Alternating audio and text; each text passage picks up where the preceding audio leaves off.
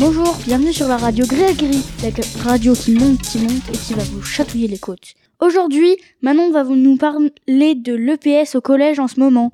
Lilou va nous faire la minute rock et Ayoub, les chroniques sportives. On commence tout de suite avec Manon.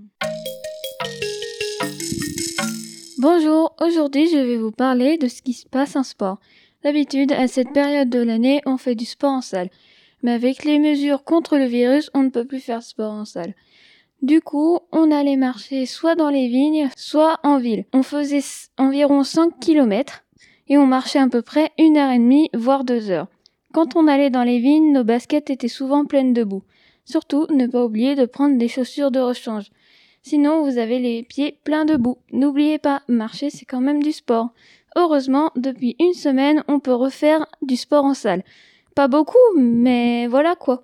Donc c'est tout pour moi. Merci Manon. Et tout de suite, la minute troc. Salut, c'est Lilou. Archimède est un groupe de rock que je connais depuis mes 7 ans. Frédéric et Nicolas Boinard sont frères.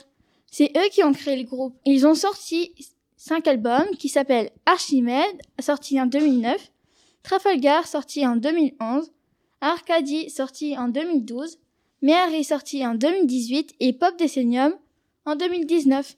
Je trouve tous ces albums géniaux.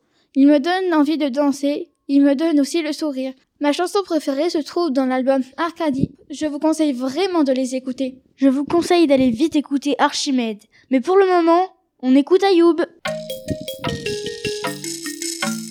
Salut, c'est Ayoub. Je vais vous présenter la rubrique sport du journal. Aujourd'hui, on va évoquer l'épopée de l'équipe de France de handball à la Coupe du Monde qui s'est déroulée en Égypte au mois de janvier.